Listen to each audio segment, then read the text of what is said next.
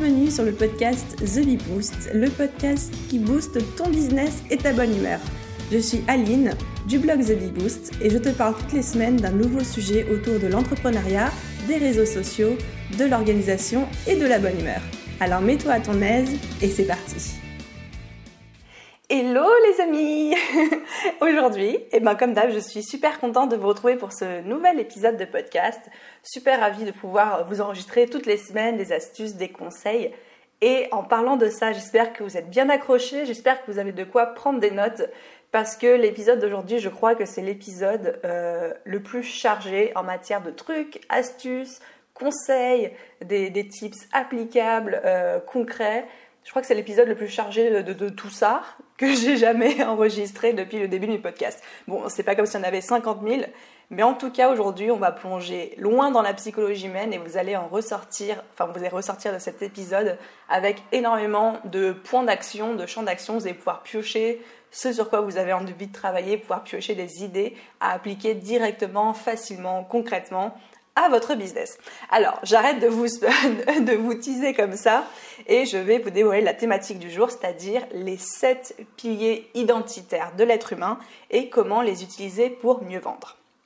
Alors, qu'est-ce que c'est les 7 piliers? C'est tout simplement un terme euh, de psychologie, c'est quelque chose qui existe. Euh, alors, je crois que normalement on parle de besoins identitaires, donc euh, il y en a à la base 8, mais j'en ai supprimé un parce que je, trouvais qu'il s'appliquait pas trop à ce podcast. Mais en gros, c'est l'idée de dire que tout être humain a euh, sept besoins identitaires qui sont très forts et absolument tous les êtres humains ont ces besoins et ces besoins vont être à, à l'origine, à la source de chacune de ces actions, de chacune de ces envies, etc. Et qui va toujours chercher en fait à combler ces besoins. Il faut savoir, deuxième chose, que évidemment tous les êtres humains euh, n'expériencent pas, oui, ça se dit, oui, tous les êtres humains n'expériencent pas ces besoins de la même manière. Chez certains, il y a des besoins qui vont être plus présents que d'autres et, chacun va avoir une répartition d'un pourcentage de chaque besoin qui va être différent de son voisin ou même de quelqu'un de sa famille. Donc évidemment, ces sept besoins sont présents, ces sept piliers identitaires sont présents chez chacun et chacune simplement pas dans la même proportion. Donc je ferme la parenthèse, ça c'était pour vous donner la, définition de, ces sept piliers, de ces sept besoins. Évidemment après on va les détailler un par un. Mais vous vous dites à présent, ok c'est de la psychologie, mais quel rapport avec le business, avec la vente? Eh bien le business et la vente c'est du marketing et le marketing n'est rien d'autre que de la psychologie appliquée. Donc en fait beaucoup de stratégies marketing qu'on connaît, qu'on apprend, reposent entièrement sur des concepts psychologiques et certains concepts psychologiques qui sont d'ailleurs vieux comme le monde. Du coup, j'ai euh, noté, j'ai découvert, on va dire, ces sept piliers, même si à mon avis, vous connaissez grosso modo ce qui arrive, hein, c'est un petit peu la pyramide de Maslow qu'on voit à l'école, mais en gros, ces sept piliers, je les ai notés suite à un séminaire en développement personnel que j'ai suivi il y a peut-être six mois de ça, et je me suis demandé, si le marketing, c'est de la psychologie appliquée, alors comment je peux prendre ces sept piliers?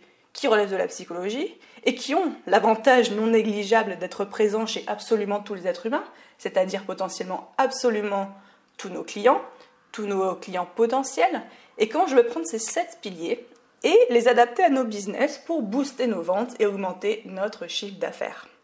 C'était la question et c'est euh, de, cette idée-là, de cette réflexion-là qu'est né ce podcast. Il faut savoir une chose aussi, pour que vous compreniez bien ma réflexion, c'est que quand les gens achètent nos produits, à moins que vous vendiez genre du, papier toilette premier prix chez Leader Price, mais quand les gens achètent vos produits, c'est pas vos produits qu'ils achètent, c'est l'histoire qu'il y a derrière, et c'est surtout que votre produit ou votre service leur renvoie quelque chose, leur renvoie une image d'eux-mêmes qui leur parle ou une idée qui leur parle profondément, enfin ça leur renvoie quelque chose. Vous voyez par exemple l'exemple, le cas d'école qu'on donne tout le temps, c'est Apple. Apple, quand on achète un ordinateur Apple, on n'achète pas juste un ordinateur, on achète un Mac. On achète un Mac ou un iPad, les amis, et ça renvoie une image de nous. Ça veut dire qu'on est cool, qu'on est trendy, qu'on est dans l'air du temps, qu'on est un peu disruptif, quoi, qu'on n'est pas, euh, on n'est pas comme tout le monde. On... Voilà, c'est, euh, vous connaissez la devise d'Apple, c'est Think Different, penser différemment. Donc les gens qui achètent, bien sûr, c'est dans l'imaginaire et dans, dans, la bulle Apple. Hein. Les gens qui achètent Apple achètent cette différence et achètent euh, ce, statut un peu premium, un peu VIP. Évidemment, tout ce que je dis, c'est caricatural. Les, ceux qui ne sont pas pour Apple ne seront pas d'accord avec moi. Et évidemment, on est dans le domaine de, de l'idéal. Ça, ça, se passe, se passe pas comme ça dans la vraie vie. On est bien d'accord. Même si je suis une pro Apple, il faut quand même le reconnaître. Donc les gens achètent votre produit pas pour ce que c'est, mais pour l'histoire qu'il y a autour et pour l'image que votre produit ou votre service leur renvoie d'eux-mêmes. Quelque chose qui leur parle ou une valeur qui leur parle. Et donc comment on peut arriver à générer cette histoire, à générer cette image et ces valeurs qui leur parlent? Eh bien tout simplement en s'appuyant sur les sept piliers que je m'apprête à vous révéler. Mais avant ça, promis après on commence. Mais avant ça, euh, je vais devancer les troupes, là je vous vois arriver avec vos gros sabots, et répondre à une question, c'est sur la manipulation. Est-ce que utiliser la psychologie humaine et l'appliquer au marketing, est-ce que c'est manipuler les gens? Euh, c'est une question qui est compliquée, évidemment, ça pourrait faire l'objet d'un podcast entier, d'une dissertation, d'une thèse ou d'un doctorat. On pourrait dire que oui, mais on va euh, résumer ça, enfin je vais résumer ça parce que c'est mon avis personnel en un concept, c'est que je pense que euh, la psychologie, c'est un outil, je pense que le marketing c'est un outil, et comme n'importe quel outil, comme le feu, comme un marteau, ça peut être utilisé à la fois pour construire et à la fois pour faire du mal. Donc je ne pense pas forcément qu'utiliser les principes de psychologie humaine dans le marketing ce soit mal, il faut juste le faire de manière euh, éthique, il faut le faire de manière bienveillante. Si à un moment vous avez un produit ou un service qui va réellement améliorer, changer, transformer la vie de, de votre client, c'est un crime en fait de ne pas lui proposer votre produit. Si potentiellement vous pouvez lui changer sa vie, vous allez vous dire ah non, le marketing c'est de la manipulation, jamais je fais ça. Et bien là, la limite, c'est vous qui êtes en faute parce que vous pourriez gagner de l'argent en améliorant la vie de quelqu'un et vous ne voulez pas le faire. Soit disant parce que c'est de la manipulation. Vous voyez? Alors que évidemment, l'autre côté, l'autre revers de la médaille, c'est que c'est des outils hyper puissants, tout ce qui touche à la psychologie, et qu'on peut très bien s'en servir. Et on connaît tous les arnaqueurs du web. Je vous renvoie, euh, je vous renvoie mon podcast de la semaine dernière sur euh, comment éviter les arnaques du web. Voilà, eux, ils utilisent euh, l'outil marketing et l'outil de la psychologie humaine, évidemment, à mauvais escient. Ils vont gratter là où ça fait très mal pour vous revendre de la merde derrière. Donc évidemment, nous ici, on n'est pas comme ça, on est là dans une démarche bienveillante, dans une démarche de qualité, et on utilise la psychologie et on utilise le marketing pour euh, vendre un produit qui va réellement changer la vie de manière positive de, nos clients. Je ferme la parenthèse, je ne voulais même pas être aussi longue, mais je voulais répondre à cette question avant d'entamer euh, la description des sept piliers.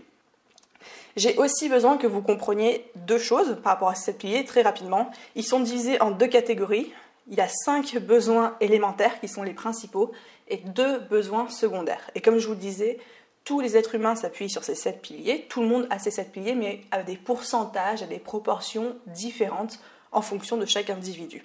Alors du coup, en fonction de votre business, vous allez pouvoir vous appuyer plus ou moins sur certains piliers, euh, en fonction de, de, vous, en fonction de votre produit et service, mais aussi en fonction de la personnalité des gens en face de vous. Il y a des choses qui vont vous correspondre, des choses qui ne vous correspondront pas. Mais je vous invite dans tous les cas à écouter quand même les sept piliers dans leur ensemble parce que vous allez déjà en apprendre plus sur vous-même, la manière dont vous fonctionnez. Et aussi, on ne sait jamais, des fois, ça, pourra, euh, ça pourrait faire germer des petites idées dans votre tête. Alors, on attaque avec les cinq piliers élémentaires. Le premier, c'est la sécurité. C'est évidemment, c'est comme pour la pyramide de Maslow, la sécurité. Avoir un environnement stable, se sentir en contrôle de la situation, avoir une structure, un cadre, des repères. Vous voyez, c'est sur ça que euh, toutes les compagnies euh, d'assurance, les compagnies avec les systèmes de sécurité, d'alarme, des maisons, elles s'appuient toutes comme ça. Vous voyez très bien les pubs à la télé, etc. On s'appuie sur le fait que, euh, de, manière, de manière littérale, hein, vous n'êtes pas en sécurité si vous n'utilisez pas notre produit. Alors, comment on peut utiliser ça pour son business? Il faut arriver à montrer, évidemment, si c'est le cas, en quoi votre client potentiel n'est pas en sécurité sans votre produit, sans votre service, et en quoi ça peut avoir des conséquences graves pour lui. Donc là, il faut y aller, il faut décrire la situation qui va se passer potentiellement s'il n'utilise pas votre produit ou votre service.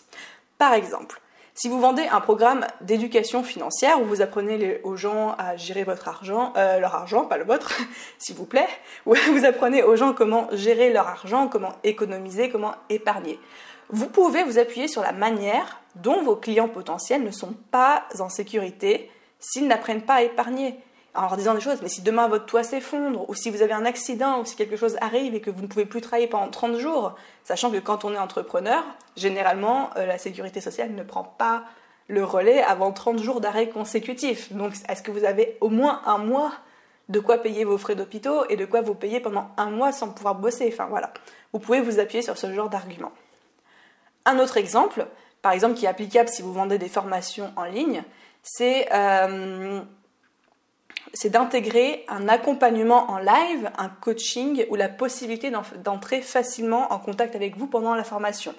Ça, ça va jouer pendant l'acte d'achat pour le client parce qu'il va sentir un cadre, il va sentir une, sécurité, il va se sentir en confiance, il va se dire ok, il y a la formation mais je ne serai pas tout, tout, seul, il y a un cadre, il y a un accompagnement, si j'ai une question, il y a quelqu'un, enfin il y a quelqu'un qui va un peu me surveiller. Et donc je rentre dans l'inconnu en prenant une formation, parce que de base, une formation, c'est pour apprendre quelque chose qu'on ne sait pas, ou pour se former à quelque chose qu'on ne sait pas, mais je vais être encadré pendant cette transformation. Et là, il y, a, vraiment ce besoin qui est très fort de sécurité, d'autant plus quand on rentre dans une zone d'inconfort, une sortie de, oui, j'allais dire la sortie de zone de confort, mais c'est redondant.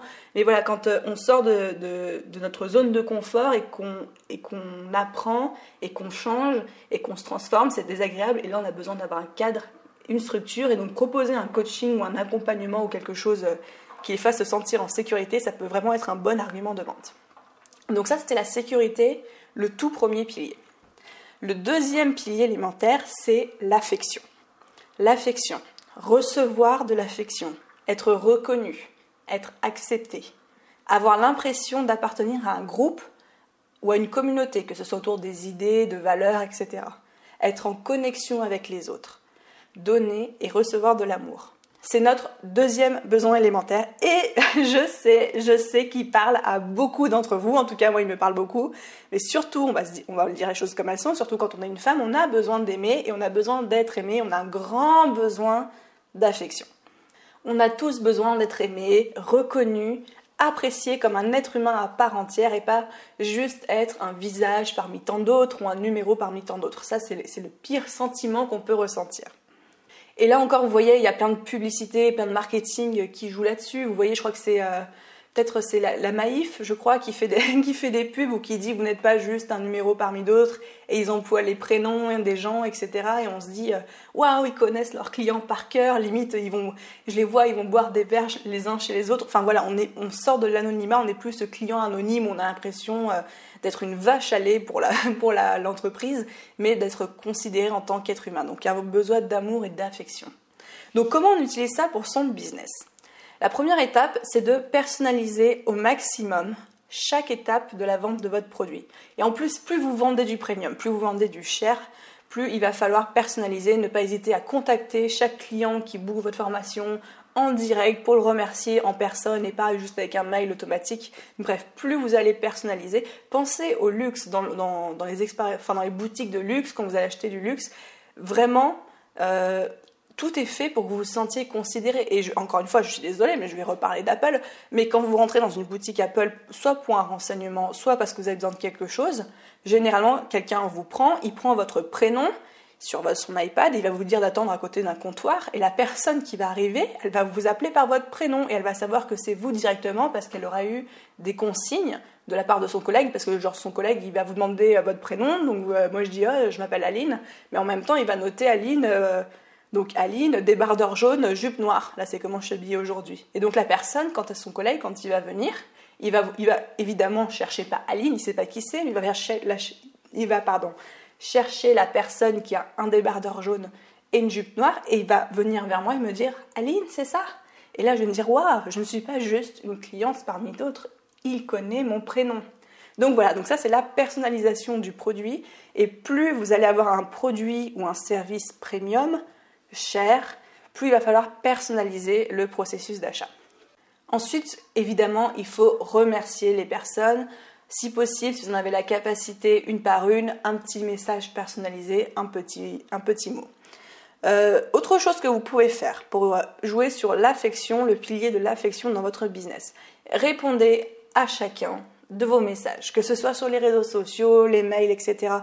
Je veux dire, ces personnes ont pris le temps cette personne a pris la peine de vous écrire. Le pire que vous pouvez faire, et là vous vous tirez une balle dans le pied, c'est de jamais leur répondre. Même si vous ne savez pas quoi répondre, un petit message en disant euh, merci de ton temps, merci de, ton intérêt. Mais vous imaginez comment la personne va se sentir si elle écrit que vous ne répondez pas Enfin, là, il y a pire. C'est même pas qu'elle va pas se sentir aimée, c'est qu'elle va se sentir détestée, quoi. Donc horrible. Répondez à tous vos messages, quelle que soit la plateforme, le moyen par lequel on vous contacte. Ensuite, point suivant, soyez accessible. N'oubliez pas un point, c'est que les gens ont besoin de donner de l'amour autant que d'en recevoir. C'est-à-dire que si vous paraissez inaccessible et pas humain, les gens ne vont pas pouvoir s'identifier à vous et ne vont pas pouvoir vous aider. C'est un peu, un peu bizarre, mais je vais vous expliquer quelque chose. Il faut partir du principe que les gens, euh, si vous êtes formateur, si vous êtes coach, si vous vendez des formations en ligne, ou, même dans votre thématique, si vous êtes prestataire de service, vous êtes considéré comme un expert dans votre, euh, dans votre domaine, dans votre thématique, et c'est très bien, les gens attendent de vous d'apprendre ou attendent de vous que vous leur donniez un service ou que vous euh, leur vendiez un produit. Mais si vous arrivez à distiller là-dedans une petite euh, zone, une petite dose de vulnérabilité. Je ne dis pas qu'il faut que vous vous mettiez à chialer devant vos clients, absolument pas, mais montrez que vous aussi vous êtes un être humain, que vous aussi vous avez des hauts, des bas, que vous faites des erreurs, que vous avez des peines, etc. Ça va rapprocher vos euh, clients et vos consommateurs de vous parce qu'ils vont pouvoir s'identifier à vous et vont pouvoir vous donner de l'amour en échange. En fait, vous leur donnez de l'amour avec vos produits, vos services, vos contenus gratuits, etc. Mais eux, en retour, dès que vous allez fissurer un petit peu votre carapace, vont pouvoir vous donner de l'amour en retour. Et les gens ont autant besoin de donner que de recevoir. Et encore plus nous les femmes. Hein. c'est euh, je suis désolée, c'est pas pour faire des généralités, mais c'est extrêmement vrai. Donc n'oubliez pas que les gens ont autant besoin de donner de l'amour que d'en recevoir. N'hésitez pas à rendre ce système-là euh, bilatéral et pas seulement unilatéral. Ça y est, j'arrive. Et ensuite, dernière chose, après je ferme euh, la partie sur l'affection, c'est d'apprendre à construire une communauté forte autour de votre marque autour de vous, c'est-à-dire de donner à vos lecteurs, à vos abonnés l'impression d'appartenir à quelque chose d'unique, de faire partie d'un groupe, parce que c'est ce sentiment d'appartenance à un groupe autour d'une idée, autour d'un concept, autour de valeurs, qui va euh, remplir ce besoin d'affection qui est extrêmement fort et surtout extrêmement puissant. Ok, troisième pilier, la reconnaissance. La reconnaissance, c'est un besoin fondamental élémentaire. On a besoin, tous, hein, tous autant qu'on est, encore une fois des proportions différentes, mais on a tous besoin de se sentir spécial, de se sentir unique et de se sentir reconnu comme tel, comme étant quelqu'un euh, d'unique en son genre et de spécial. Vous voyez à peu près, je suis sûre que vous allez voir, vous voyez ces personnes, quand vous parlez avec elles, et qui ont eu sans cesse pire que vous. quel que soit le sujet que vous abordez, elles ont vécu pire oh là là, mais elles ont vécu mais tellement pire. Et puis, oh, tu comprends, c'était... Et vous avez l'impression que c'est une espèce de surenchère, sur, oui, surenchère, j'arrive pas à le dire. C'est l'impression d'une espèce de surenchère où quoi que vous disiez, oh là là, eux, ils ont vécu pire. Alors c'est hyper agaçant. Mais quand vous comprenez que c'est parce que ces gens, ils sont en manque de reconnaissance, mais ils crèvent d'envie d'être reconnus comme quelqu'un d'unique et de spécial, là vous comprenez pourquoi ils agissent ainsi. C'est pas contre vous, effectivement, ça se fait au détriment, de, au détriment de votre propre besoin de reconnaissance, mais c'est parce que le leur est encore plus fort que le vôtre. Voilà, c'est comme ça qu'il faut euh, l'analyser. Encore une fois, je reparle de mon chouchou Apple. Des marques comme Apple jouent énormément sur ce sentiment de reconnaissance. On en parle, le logo Think Different, pensez différemment. Les gens qui achètent des produits Apple sont des gens qui sont montrés comme des précurseurs, des artistes, des gens qui sortent du moule, des gens qui sont spéciaux. Donc voilà, la reconnaissance. Comment on l'utilise dans son business? Premier petite astuce, utilisez les prénoms des personnes quand vous communiquez dans vos mails ou vos newsletters. C'est très simple à faire. Il suffit de les récolter évidemment en même temps que les mails. Vous demandez prénom, adresse mail. Et ensuite, à chaque fois que vous allez écrire un mail, vous utilisez le tu, vous tutoyez directement la personne et vous mettez son prénom. C'est-à-dire, enfin, il y a une fonction, hein, dans n'importe quel logiciel d'emailing, vous avez une fonction qui vous permet de mettre euh, le prénom de la personne en fait. Donc déjà, ça, première chose. Deuxième astuce pour l'appliquer dans votre business, c'est lorsque vous discutez avec quelqu'un, Intéressez-vous sincèrement à lui. Quand quelqu'un rentre en contact avec vous, ne vous contentez pas juste de répondre oui, non, oui, non.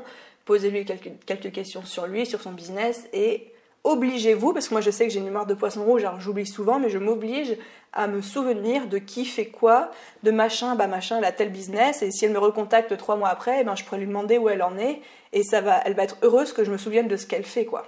Donc euh, c'est compliqué, mais forcez-vous à retenir des informations sur les gens qui vous contactent et à vous intéresser sincèrement à eux. Et ensuite, dernière chose, et ça c'est un peu la cerise sur le gâteau comme on dit, c'est que faites du follow-up. Mettons par exemple quelqu'un vous contacte et vous pose une question, euh, vous demande un prix, vous demande un devis, parce qu'il vous explique son projet, vous vous intéressez à lui, pour une raison X ou Y, euh, le projet ne se fait pas. Mais rien ne vous empêche que euh, six mois plus tard, vous le recontactiez juste pour lui dire alors j'espère que ton projet s'est bien passé, où ça en est, etc.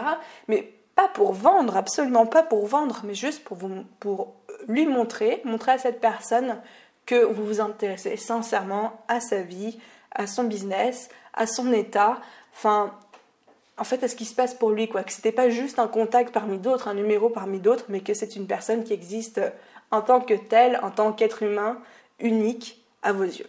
Ensuite, quatrième pilier fondamental, c'est la liberté. Être libre de penser, être libre de ses mouvements, disposer de sa vie comme on l'entend, des horaires, arranger les horaires de sa journée comme on le souhaite, liberté de relâcher la pression, liberté de se débarrasser des contraintes de la société. Alors, si comme, moi, vous êtes entrepreneur, freelance, indépendant ou en devenir, il y a fort à parier que c'est un besoin qui est très très puissant chez vous puisque vous êtes en train de vous façonner une vie de liberté par définition. Je pense que chez vous comme chez moi, c'est un, il y a un pourcentage de besoin de liberté assez assez fort. La liberté est utilisée par les publicités. Par exemple, en ce moment, on voit, euh, qu'est-ce que je peux vous donner comme exemple? Ah oui, les banques en ligne. On vous dit, oui, vous avez la liberté d'arrêter le service en trois clics, sans justificatif, liberté d'aller voir ailleurs, liberté venir d'aller venir comme vous voulez. Euh, c'est quelque chose qui est aussi très utilisé par les services d'abonnement comme Netflix, c'est-à-dire que vous payez, mais une fois que vous avez payé, vous regardez ce que vous voulez, quand vous voulez, au rythme que vous voulez. Vous n'avez pas, genre vous payez pas comme les, vieux trucs de VOD où on paye 15 balles et puis on a un DVD, mais on l'a que pendant 72 heures, alors faut le regarder vite. Enfin, non, là c'est tranquille, 10 euros par mois, paf, t'as tout ce que tu veux quand tu veux. Tu regardes sur ton portable, sur ton téléphone, euh, sur ton ordi, euh, sur ta tablette, chez le voisin. Bref, la liberté, la facilité, la simplicité. Alors comment on utilise ça concrètement pour son business? Euh, Il y a une petite astuce, ça peut peut-être vous sembler bizarre, mais c'est ultra important. Alors si vous êtes en train de multitasker, là c'est le moment de revenir vers moi. Écoutez bien ça. La politique de remboursement que vous mettez en place pour vos produits ou votre service est ultra importante et c'est un argument de vente en elle seule. C'est-à-dire, plus votre politique de remboursement va être claire, arrangeante, plus elle va générer de la liberté chez le client, c'est-à-dire la liberté de tester votre produit ou votre service sans crainte de perdre l'argent, plus vous allez générer de ventes. Plus il va être facile pour votre client de se dire et de se rendre compte que si ça ne lui convient pas ou s'il n'aime pas votre produit, il peut se faire rembourser facilement ou que quelque chose est prévu, une politique de dédommagement est prévue, plus ça va être facile pour lui de procéder à l'acte d'achat. Si aucun remboursement n'est prévu, bien sûr ça ne vous empêchera jamais de vendre, mais ça va être un frein parce qu'il va se dire, parce que vous, vous connaissez la valeur de votre produit ou de votre service, de votre formation, de votre coaching, euh, de votre prestation. Mais lui ne la connaît pas. Et il va se dire, ok, mais comment ça se passe si je suis pas content? Et des fois, il n'osera pas vous poser la question. Alors mâchez-lui le travail et mettez en place une politique de remboursement, mettez-la dans votre page de vente, mettez-la en évidence et rendez les choses simples et claires pour votre client. Il y a toujours une, manière de trouver un compromis. Évidemment, vous n'êtes pas obligé de, faire un truc du style je vous vends une formation, mais c'est euh, satisfait ou remboursé pendant six mois. Non, évidemment que là, vous allez vous tirer une balle dans le pied.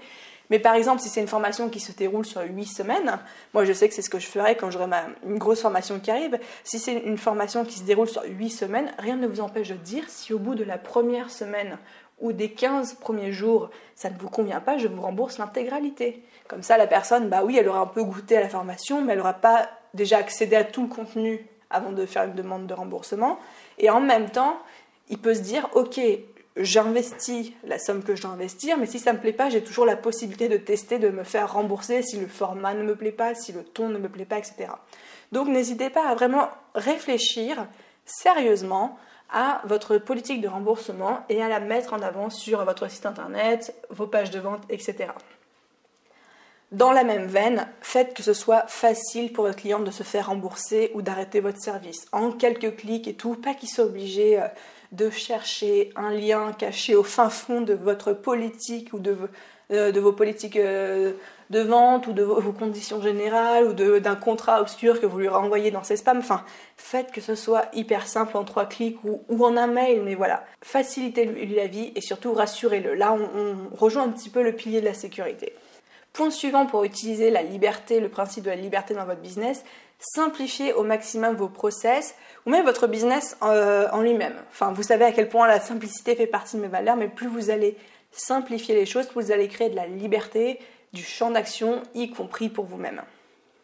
Et ensuite, dernier argument, si, si, vous en avez la possibilité, si ça s'applique, n'hésitez pas à mettre en valeur la liberté que votre produit ou service peut apporter à votre client idéal si vous pensez que c'est quelque chose de pertinent dans votre cas.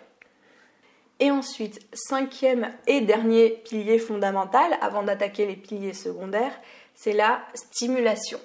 La stimulation, c'est un petit peu le sel de notre quotidien. Nous avons besoin, en tant qu'être humain, d'être stimulés tous les jours, de sentir du changement, de sentir des aventures, bon à plus ou moins fort degré selon les personnalités. On a besoin de sortir un peu notre routine parfois, de se sentir challengé, on a besoin d'être surpris. Ça fait vraiment partie de chacun d'entre nous. Encore une fois, ça a des pourcentages, à des degrés plus ou moins forts, mais tout le monde là ne serait-ce qu'un petit peu. C'est ce besoin de stimulation, par exemple, qui explique qu'en ce moment, tout ce qui est les événements physiques, les séminaires, les conférences en live, les workshops, ont autant de succès. Parce que ça stimule les gens, ça les bouscule dans leurs habitudes, ça les fait changer de cadre et d'environnement. C'est vraiment quelque chose qui plaît aux gens, surtout, surtout euh, à notre époque aujourd'hui. Alors comment on l'utilise dans son business? Comment on utilise la stimulation? Bah, Tout simplement, ce sont déjà les bonus que vous, que vous offrez en plus. Ça, crée du challenge, ça crée du cadre. Ça peut être les exercices que vous allez donner, si vous donnez des exercices à faire, peut-être des, des, des, worksheets, des choses comme ça. Euh, pourquoi ne pas proposer aussi, ça c'est une idée que j'ai eue en écrivant ce podcast, par exemple, un bonus mystère. Par exemple, vous, vous détaillez les bonus que vous avez mis euh, dans votre formation. Là, je parle vraiment des gens que... Euh, qui vendent des formations en ligne, mais je sais que vous êtes beaucoup. Euh, par exemple, créer un bonus mystère ou un cadeau mystère ou ah oui, sinon j'ai euh, ma copine Juliette des Grenouilleries quand vous achetez euh, un bijou chez elle, vous recevez un petit paquet qui est adorable, mais il y a des petits cadeaux dedans et ça, pareil, ça c'est la stimulation. C'est ah c'est quoi mon petit cadeau? Vous ouvrez que voilà. Enfin, je vais, vais pas vous spoiler sur ce qu'il peut y avoir, mais voilà. et dernière chose, c'est que lorsque vous vendez, sur votre page de vente, dans votre argumentaire, dans vos vidéos, votre podcast, vos articles de blog, blablabla. Il faut que vous mettiez en valeur les changements que votre produit, service va apporter dans la vie de votre client. Dites-leur à quoi va ressembler leur vie, quels changements auront été mis en place, quels changements se seront produits une fois que votre client aura acheté votre produit ou votre service. Ça, c'est extrêmement puissant. Donc la stimulation, le challenge, le changement, à ne pas oublier. Souvent on passe après, mais c'est vraiment un levier très puissant. Ok, donc là on a déjà vu nos cinq piliers élémentaires, c'est-à-dire la sécurité, l'affection, la reconnaissance, la liberté et la stimulation. On rentre à présent dans les deux piliers secondaires. Les deux piliers secondaires, ils interviennent une fois que les piliers élémentaires sont stables. Donc même s'ils sont efficaces, ils ne seront jamais aussi puissants que les piliers fondamentaux, les piliers élémentaires. À choisir, je vous conseille plutôt de préférer euh, les cinq qu'on vient de voir, mais ces deux-là, ça peut être en plus, ça peut être la cerise sur les gâteaux comme on disait tout à l'heure. Donc, notre premier pilier secondaire, qui est le sixième des piliers qu'on voit, c'est la progression. La progression, c'est ce besoin de progresser qu'on a, ce besoin euh, de s'améliorer, euh, de croire qu'on peut y arriver, d'avoir nos sens qui sont stimulés, l'ouïe, la vue, l'odorat, le toucher, le goût. Euh, la progression, c'est ce qui fait qu'on va s'épanouir en tant qu'être humain. Tout être humain cherche à progresser, cherche à se transformer et à s'améliorer. Donc évidemment, tous les business d'apprentissage, d'éducation, que ce soit en ligne ou non, de coaching, de mentorat, de consulting, etc., s'appuient dessus. Moi-même, je m'appuie énormément dessus, forcément. Parce qu'on a tous envie, on a tous ce besoin de s'améliorer, et même encore plus quand on a un business, évidemment, parce qu'on veut toujours se développer, toujours faire plus. D'autant plus que, comme on dit, un business qui stagne, c'est un business qui est déjà en train de mourir. Et je pense que ça, on le ressent aussi un petit peu en tant qu'être humain. Un être humain qui stagne, c'est un être humain qui euh, qui va pas aller bien loin. voilà, je ne vais pas dire qu'il va mourir, mais qui va pas aller bien loin. Alors, comment on utilise euh, le pilier de progression dans son business? Ça, tout ce que je vais dire, ça va être encore une fois valable surtout si vous vendez des infoproduits, c'est-à-dire que vous vendez de l'information comme des formations en ligne. Déjà, mettez en avant la progression que va réaliser votre élève. Mettez en avant comment il part d'un point A et comment vous allez l'emmener à un point B, ce point B étant le sommet de l'Himalaya. Mettez en valeur tout ce qu'il va être capable de réaliser après avoir suivi votre formation. Après avoir suivi ma formation, tu seras capable de ranger ta chambre en 10 secondes. Je sais pas pourquoi, c'est mon truc qui m'est venu, euh, qui m'est venu en tête là tout de suite en quoi sa vie sera améliorée, sera meilleure après avoir acheté votre produit ou votre service? En quoi ça va l'aider à être plus heureux, à s'accomplir.